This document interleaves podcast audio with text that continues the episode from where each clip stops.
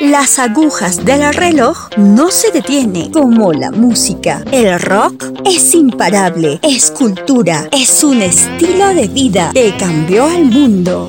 Presentamos Rock alrededor del reloj, Generación 21, tu podcast de rock. Década de los 70, primera parte.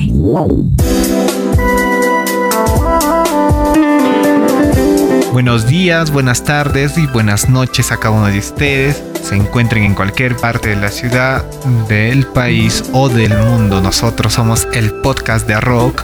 Rock alrededor del reloj generación 21.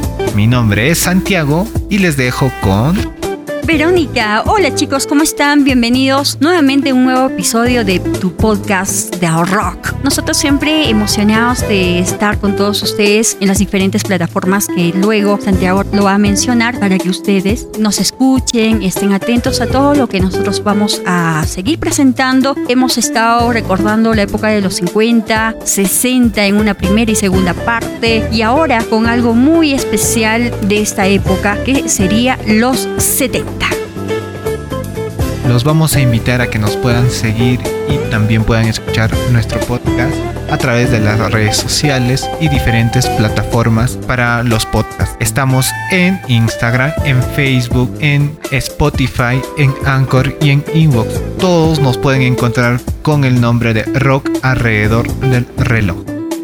También agradecer a CBGB Music Business a Adicta Rock y ahora pueden escucharnos todos los domingos a través de radioamérica.p, que es nuestro nuevo auspiciador con una variada programación que no pueden perderse. Además los invito a descargar la aplicación de la radio en sus celulares. Antes de empezar con esta década que también es una de las mejores por la variedad de géneros nuevos, sus fusiones, la aparición de muchísimos artistas y además vamos a presentar extractos de algunas canciones de esta época, queremos contarles cómo hemos estado durante estos días que no nos hemos visto. Santiago. Bueno, yo encantado de volver ¿no? al podcast, no solo por el hecho de poder conversar de algo que nos apasiona mucho, sino de encontrar a las amistades que siempre están presentes. El proyecto está creciendo cada vez más, hay más gente y no solo el hecho de que venga más gente, sino el hecho que también nos pueda escuchar más gente. Hemos estado revisando las estadísticas y con muchas sorpresas y un aliciente más para poder realizar el podcast y que todos estén de acuerdo con la información que les brindamos. Lo que noto, Santiaguito, es que hay muchísimas personas que cada día se suman y que el podcast tiene una gran acogida. Aquí hablamos sobre la historia del rock y espero a los que nos escuchan lo disfruten muchísimo, porque tratamos de dar información y datos importantes que quizás se te pasaron y algunas referencias de décadas y temas que marcaron nuestras vidas. Creo que como muchos podcasts de rock estamos de acuerdo en algo, que el rock ha dejado huellas en el tiempo, así como nuestra secuencia. Y nuestro deseo es que ustedes, al igual que nosotros, conozcan un poco más sobre este gran género y seguro muchos ya tienen una década favorita como la que vamos a conocer hoy, la década de los 70 acotar también a todo eso que en realidad el podcast ha venido construyendo ya una legión o una comunidad.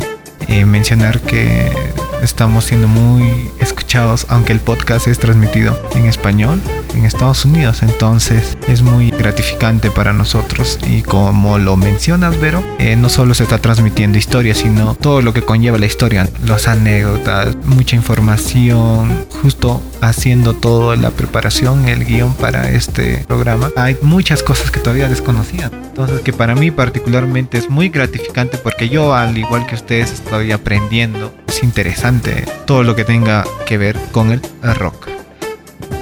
Además de hablar y recordar la historia del rock, también hablamos de acontecimientos importantes que sucedieron en la historia, muchos de los cuales se han perdido a lo largo del tiempo. Los 70 es la prolongación del año 69 y más. ¿Te acuerdas el año 69 Woodstock?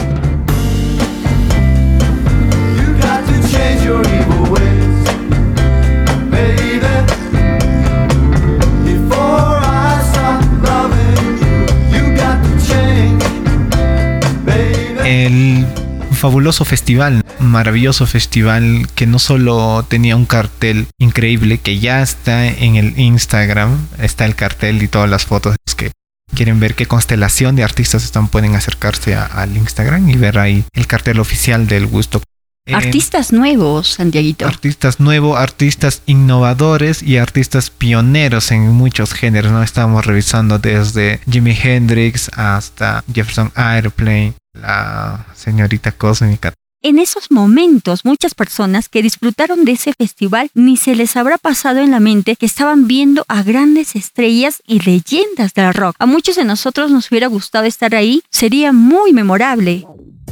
Exactamente. Y como lo mencionaste en la charla por interno, le generaron un gran impacto mediático, ¿no? Que generaron un gran aporte al género también. Mencionar que ya en los 70s hay la, la aparición de nuevas figuras musicales y una cantidad ya marcada que incluso hasta ahora siguen sonando. En los 70, claro, la década que marcó la mayor trascendencia y creatividad, han surgido muchas bandas, como lo había comentado hace momentos, han aportado mucho en el género. Creo que por la variedad de estilos que aparecían, ya que cada músico deseaba hacer algo diferente, crear algo nuevo, como hasta ahora lo hacen. Aparecen más estudios de grabación que en las décadas pasadas. Había más oportunidad de ser escuchado para un cantante en esa época. A suma cuenta, los 50 nos presentan el rock, el nacimiento. Creo que ya toma forma y se sabe lo que es en los 60. Y en los 70 empieza esta ramificación, esta diversificación, no solo en estilo, sino en composición, en artistas que mostraban diferentes facetas y hasta virtuosismos en diferentes instrumentos. Vamos a conversar un poco que ya el sonido en cuestión de rock logra alcanzar nuevas tonalidades. Hay muchos nuevos cantantes con diferentes con diferente coloratura de voz que hacen que toda esta constelación de artistas sea más distintiva pues para cierto género. Muchos de los músicos que salieron en la década de los 60 ya no sonarían en los 70. Como se cuenta en la historia, solo los mejores llegarían a pasar para ser escuchados en esta década. No nos olvidemos también que la tecnología en la música cambió radicalmente trayendo nuevos sonidos y equipos. Mencionar que en los 70 ya por, el lado artístico se logra mucha riqueza y mucha complejidad, como por ejemplo en géneros como el rock psicodélico. A diferencia, el punk es más fácil de tocar, no requiere tanto virtuosismo, pero el punk tenía más carga social. Entonces es como que ya en esta época el rock sirve como identidad social, que ya en los 60 se estaba viendo un poco ya con la con esta movida hippie, pero ya este aquí adquiere otras tonalidades. No solo el rock servía como protesta, sino servía como medio. Entonces cosa que ya ha venido evolucionando, o sea, pasar desde The Beatles, ¿no? Que sean un rock muy comercial o hasta un, pop, un pop ¿no? sí, el famoso pop. A ver a The Clash o, o ver a Ramones protestando. Es muy a través de la música. Ya hay algo diferente ya entre ese periodo de tiempo. Detrás de cada músico o artista también tienen grandes equipos de trabajo, desde asistentes hasta disqueras. En los 70 los músicos deseaban lograr un nivel superior, lograr lo que quizás otros no pudieron hacer. Músicos más preparados en rock prácticamente. Creo que en, en varios estilos el rock va a coger, justo eso vamos a hablar a continuación, de muchos estilos, de muchos géneros y todo, pero ya había como que especialistas o gente que era muy muy talentosa en el rock, no cosa que en los 60 sí obviamente existían más, pero no tenían este aliciente de que ya la variedad del rock te puede dar en esta década en la época de los 70, que me llama bastante la atención y creo que a muchos por, por lo que vamos a conocer, muere uno de los, de los cantantes más famosos de la mitad de los 60, como es este, el último año de The Doors, lo denominan así por la muerte de Jim Morrison. El sonido Motown, que a mí me encanta y todavía se mantiene y se, seguirá manteniendo hasta hoy con muy buenos artistas como Diana Rose, los Jackson Five, que todavía sonaba con muchísima fuerza, y luego hablaremos un poco de Michael Jackson Jackson como solista, eh, Stevie Wonder, músicos muy importantes de este sello y que han marcado historia y que siguen todavía siendo recordados. Muchos ya no están con nosotros, pero que dejaron mucha historia a través de su música un rock más duro, denominado así en la época de los 70. ¿Por qué? Hablábamos de los Rolling Stones en la década de los 60 y sus inicios a través de su música, pero en los 70 desarrollan un rock más duro o más pesado denominado hard rock con el álbum Exile of Main Street del año 1972 y lo reconocen como tal.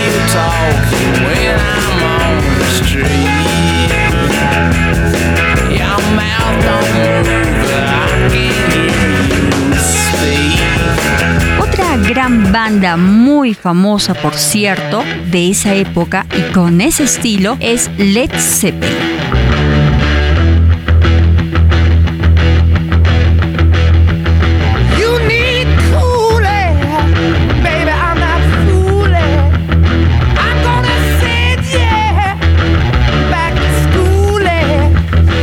Una banda icónica de este una banda icónica del hard rock, ya que no solo se volvió muy popular, como lo mencionábamos, que fue fundada en el 68 por estos grandes músicos, el gran Jimmy Page. A modo de recordaris, el hard rock tiene mucha influencia de los 60, bueno, de los, del sonido de The que ya este, se, incluso son denominados este, proto hard rock, entonces que no sé hasta qué punto llegaría ese término de proto, pero ya se nota este estilo duro de las guitarras bien pesadas, de esa batería de fondo, que en el compás con el bajo eh, llega a sintonizar más a sonidos tribales, a sonidos un poco más este, secuenciados, que permitieron que la voz al competir con estos instrumentos genere un, un espectro de sonido mucho más denso que nosotros denominamos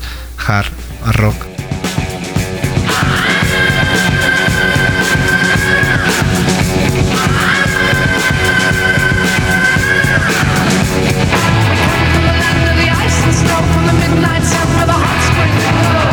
Muchas bandas no solo tenían influencia de un solo estilo, como en este caso Led Zeppelin, con gran variedad de influencias como el blues, el rock and roll, el soul, la música celta, el country, entre otros estilos, y creando magníficos álbumes.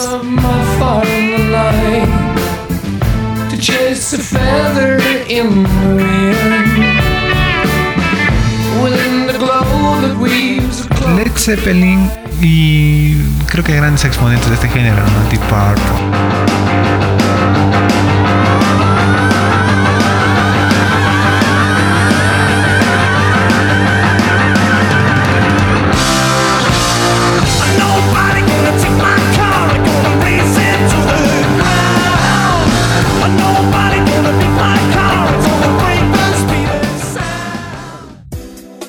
Hablaremos de acontecimientos importantes en la década de los 70, pero antes vamos a retroceder un poco.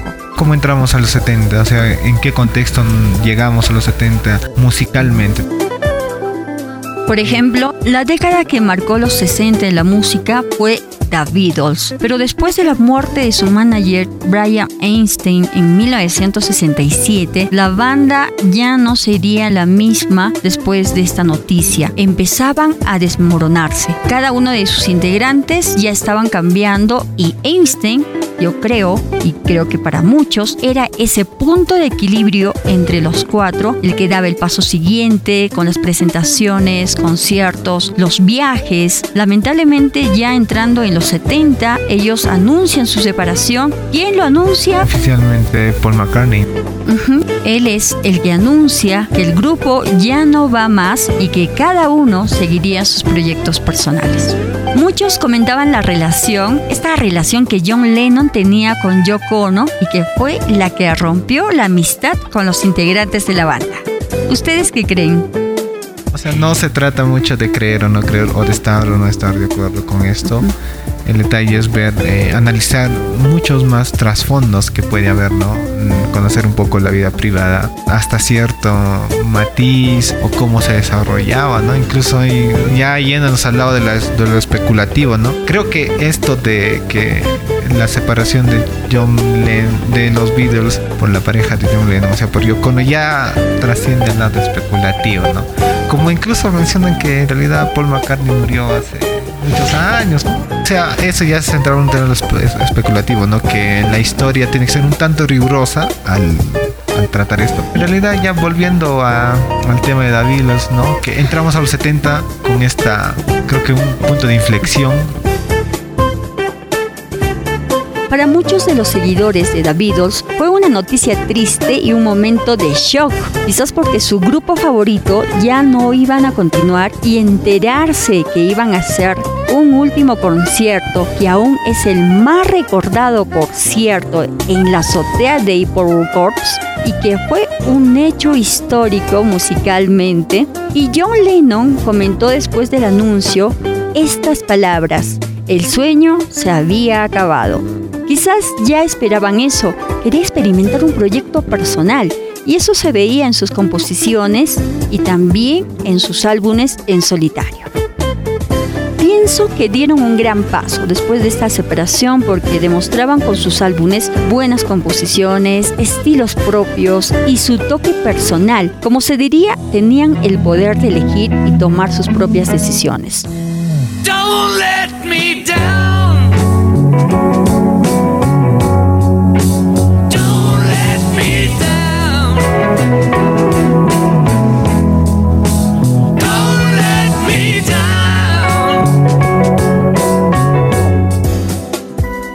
70 también se nos va Jimmy y se nos va Janis, pues, ¿no? Eh, en un caso sorprendente de sobredosis. El 71 ya para coronarse, aunque no debería coronarse esto, la muerte de Jim Morrison eh, y la voz icónica de The Doors y no solo desde un desde el lado musical sino como un icono visual un sex symbol y también sobredosis y lo que de hace desde hace rato quería conversar pero no la maldición del club de los 27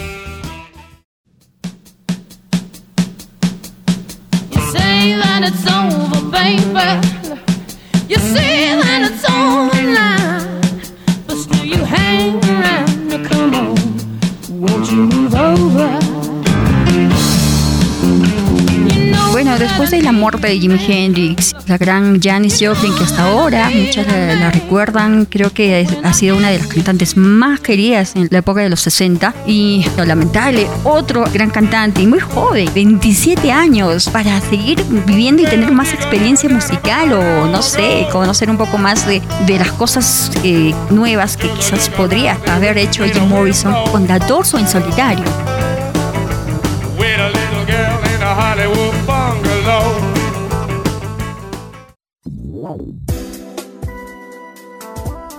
Así nace esta expresión denominada la maldición del Club de los 27, utilizada tras la muerte de estos grandes músicos. Lo comentaban como un humor negro por las cosas que se suscitaban tras estas muertes a tan temprana edad. En la lista incluyen al músico de blues Robert Johnson, considerado el primer miembro del grupo, y claro, a Brian Jones. Los que inician el Club de los 27 en el rock lo que pasó a finales de los 60 y en los 70 marcó el mundo de la música de una manera que hasta hoy lo recordamos de manera particular, porque cada vez que nos lo mencionan nos traen nostalgia, porque la música perdió a grandes jóvenes estrellas. Los precursores de grandes espectáculos en esta década. Ya en esta década reinaría Led Zeppelin, así como Rolling Stones, Pink Floyd, eh, no solo con estos espectáculos impresionantes, sino también llamado con todo este rock de estadio, donde ya llenar estos, estas infraestructuras era muy, muy recurrente, ¿no? No solo por los conciertos, sino por la constelación de artistas que traían. Y a la par, no solo la constelación de artistas, sino todo lo que acarreaba, el sonido, la producción, la venta, ya se hacía un negocio multi, multinivel, se podría decir, que hasta ahora, bueno, estamos transmitiendo en cuestiones de cuarentena, pero hasta hace muy poco el rock de estadio era lo más grande que un artista podía llegar en cuestión de, de público.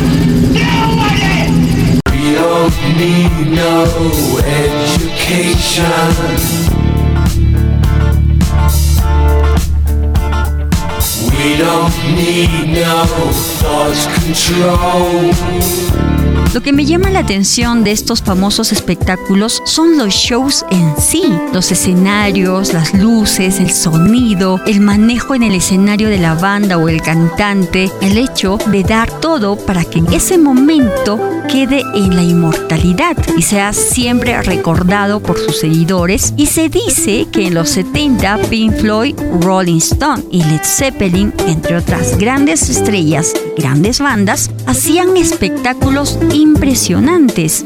Y creo que es eso lo que siempre esperamos hasta hoy en los conciertos para que sean inolvidables y para recordarlos por siempre. So, so you think you could tell heaven from hell, blue skies from pain. Can you tell a green field from a cold steel rail? A smile from a veil.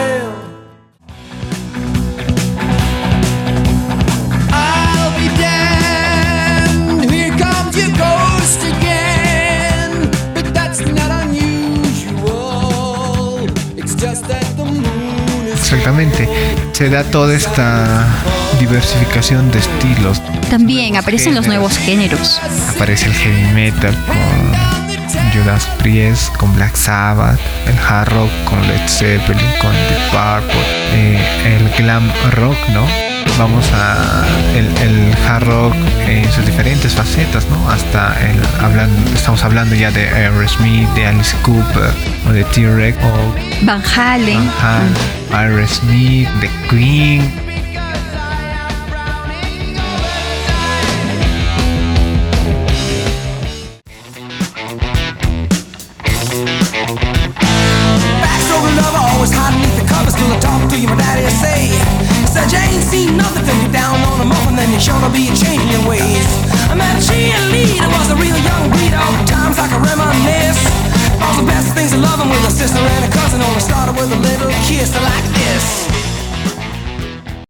Estos nuevos estilos y géneros nuevos llamaban mucho la atención de las personas por la variedad de sonidos, las voces, la ropa, el crecimiento musical era más diverso y variado, como decimos ahora, para todos los gustos. Eran cambios que no se lo esperaban, como en las décadas anteriores. Los 70 también marcó a muchos. Siempre lo recordamos como otra magnífica década. Aún hay bandas que continúan activos como ACDC, que me gusta mucho.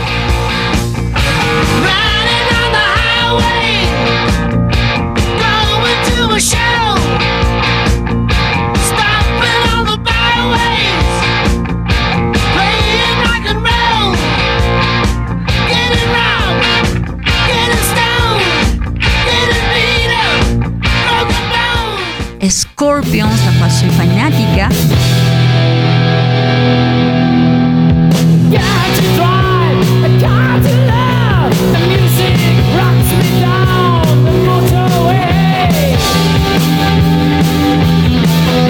Otra famosa banda es Kiss, que iban a llegar a nuestro país este año y por azares del destino, lamentablemente, por lo que está sucediendo, muchos nos la perdimos. Esperemos el próximo año se pueda dar este gran concierto.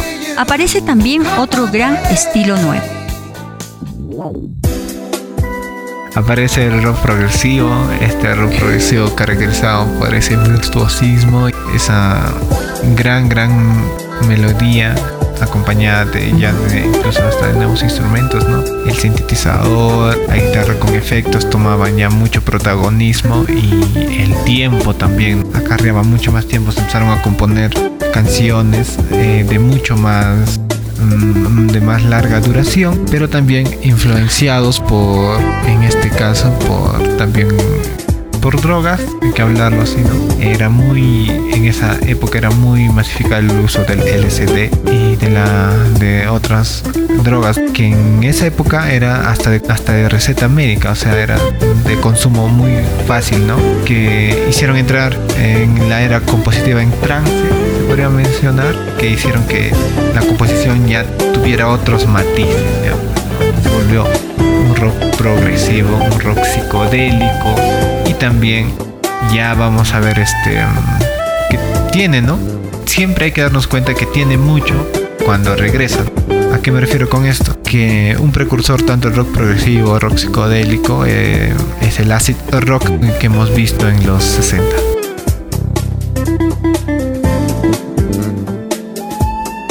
A muchos quizás no les agrade por la duración de tiempo de un tema, porque hasta cuentan con una segunda parte. Otros no tienen mucha paciencia para disfrutarlo y tomarse ese tiempo a conocer a la banda.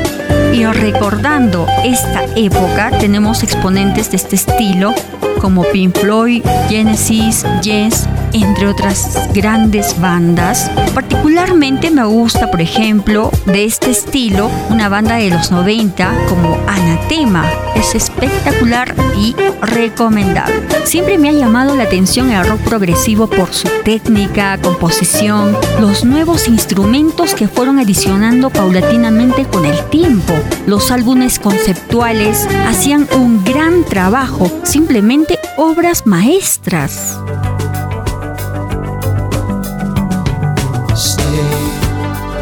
El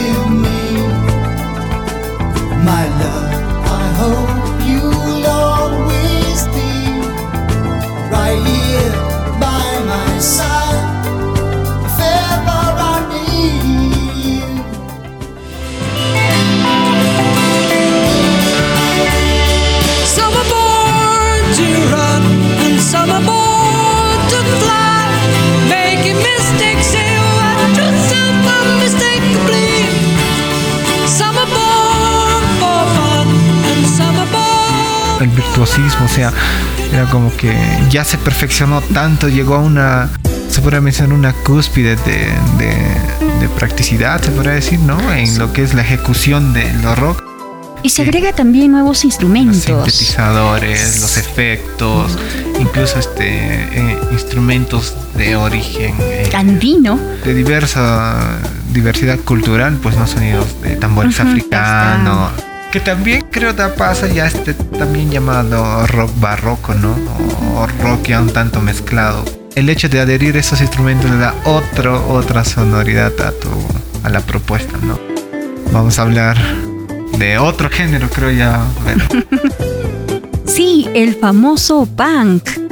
En los suburbios de Nueva York surge este género que también marcará historia por la rebeldía que mostraban, mensajes políticos a través de su música, con sonidos fuertes y más rápidos, su aspecto personal, sus famosos peinados en cresta. El punk además de todo lo mencionado, se propaga en su momento más como ideología que como un estilo musical en primera instancia siempre todo este género hay música, pues no, o sea, lo primero, o sea, de ahí viene la moda, de ahí viene este, la, ideología y todo eso, pero cuando en cuestión de música sucedió todo, lo contrario al rock psicodélico, que era muy elaborado, muy virtuoso, en cambio el punk eran tres notas y ya está, y tocadas con una, como lo escuché una vez decir Johnny Ramón, eh, yo no quería tocar un solo de 20 minutos, lo único que quería era algo corto, sencillo y al punto, ¿no? Y empezó a rasgar rápido y empezó a, generar otro género. que es otra clase de virtuosismo, también se podría decir. Claro, y lo que llamaba mucho la atención también del punk era el, los mensajes políticos de la rebeldía, ¿no? Nunca estaban de acuerdo. Hay, un subgénero del punk que es anarcopunk. Ya, o sea, como caló, ¿no? Esta rebeldía, este, este mensaje político, ¿no? Eh, también em, que no solo trascendió la música, porque es uno de los géneros que hasta ahora, bueno, se sigue escuchando, ¿no? Siempre hay una banda punk, eh, no solo en tu localidad, me imagino, sino a nivel de conocida, ¿no? Aunque el género en realidad ya mutó también. Existe el post-punk, el post-punk revival, el anarco-punk, el chiqui-punk, la nueva generación del punk este, americano, de esa la generación de Green Day, ya mutó, ¿no? Pero nace en los 70, entre el 74, en el 74, 75 con esta gran, gran banda, esta gran, gran banda que es este, de mis favoritos también, que es The Ramones. Eh, en base a esto también, a acotar algo pequeñito, nace esto, ¿no? Esta organización de CBGB Music Business, ¿no? Que está auspiciando este podcast en honor a ese pub suburbano icónico del rock mundial, a ese pub neoyorquino que es el CBGB donde pasaron grandes de las bandas que vamos, que voy a mencionar a continuación, ¿no? Blondie, está The Ramones, está Bad Flag, eh, incluso sin ya referirnos al, exactamente al punk, bandas como hasta The Police pasó por el CBGB, Television pasó por el CBGB. El cantante era el novio de Patti Smith un tiempo.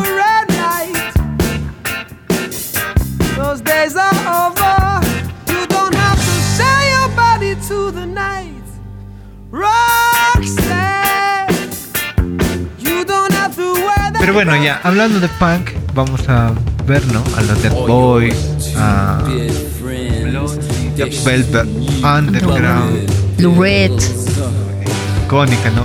Iggy Pop, magnífico Iggy Pop, eh, The.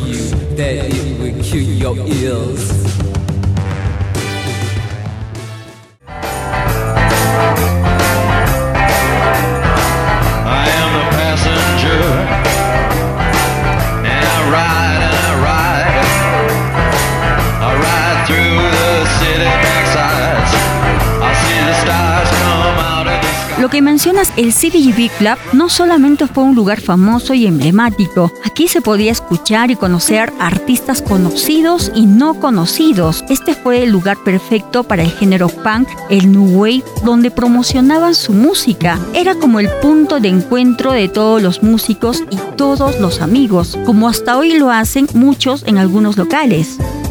Hay un homenaje a que realiza este Blondie y Television, creo. Corrígeme si estoy equivocado en los comentarios, por favor. Al CBGB, ¿no? Después de su, de su, de su clausura. Mencionar que todo, no solo estas bandas neoyorquinas eh, fueron las más este, icónicas, sino el hecho de que, como mencionaste, ver, muchos grandes pubs habían cerrado. Nueva York entraba en cierta eh, una recesión y todos empezaron a tocar aquí, ¿no? Mencionar de que el dueño del CBGB tenía perro que dejaba popó en, el escenario y, la gente seguía tocando y se metía a este lugar. Incluso llegaron a muchas veces a llenar. Salió hasta en Rolling Stones en la revista. ¿ya? Entonces fue todo un acontecimiento que marcó el inicio del punk que después al ser llevado al, Reino Unido ya genera lo que nosotros esta otra onda del punk, ¿no? El punk británico, ¿no? De la mano de Sex Pistols, The Clash, Damon, The Buzzcock, The, The Addicts, The Pretenders, donde están incluidos y a criterio personal uno de los mejores discos de punk, que no es punk casualmente, el, de The Clash, el London Calling. No podemos dejar de mencionar a Sixty and the Banshees, que fueron pioneros del movimiento post-punk y que tienen muy buenos temas. Ah, claro, Banshees muchos son seguidores. Muchas de las bandas han seguido el estilo de Saxon and the Bunch. Aquí lo que ya da la vuelta es que Pistol y The Clash ya como que se fueron bien, bien anárquicos. porque Ramón y todo eran contestatarios, revolucionarios, incluso por ahí en algún documental mencionan que hasta inhalaban pegamento.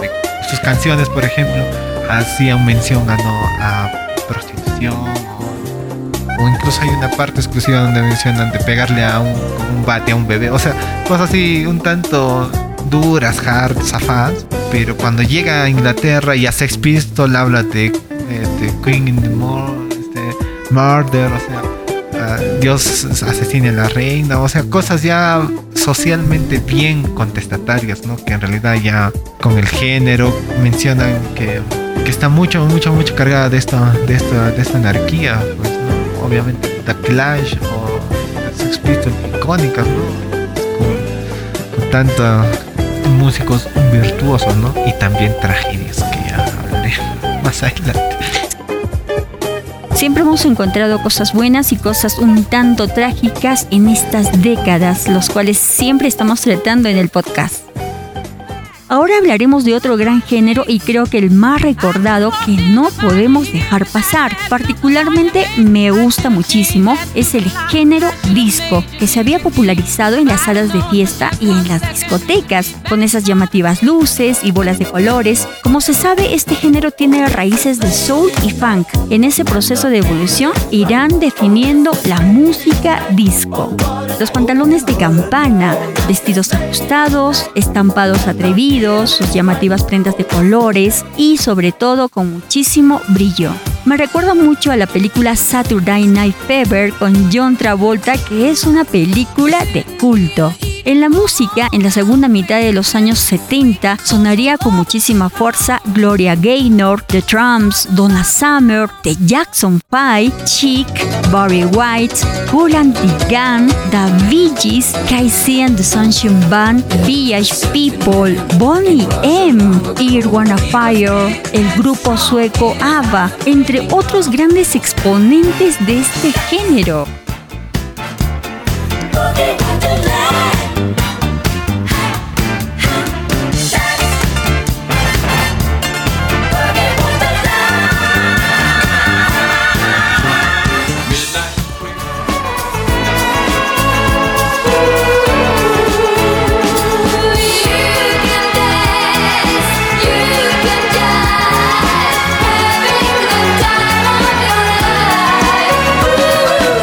A otro gran estilo, además de ser denominado rock suave, que es el soft rock. Este estilo musical que se ha diferenciado de otros tipos de rock porque las distorsiones de guitarra eran poco saturadas, las melodías suaves y las letras que llegaban directamente al corazón. También ha sido denominado como AOR o Adult Orient Rock, rock orientado a adultos. Entre este estilo se encuentran varios exponentes encontramos al dúo Breed, los hermanos Carpenters con temas muy melodiosos, Liquid Mac, Carolyn King, Air Supply sus baladas tan románticas y suaves, James Taylor, el famoso y conocido Christopher Cross, Neil Diamond, Wings, Sir Elton John, Billy Joel. Podemos olvidarnos también de las agrupaciones como Toto, Journey, Foreigner, entre otros grupos de este gran estilo.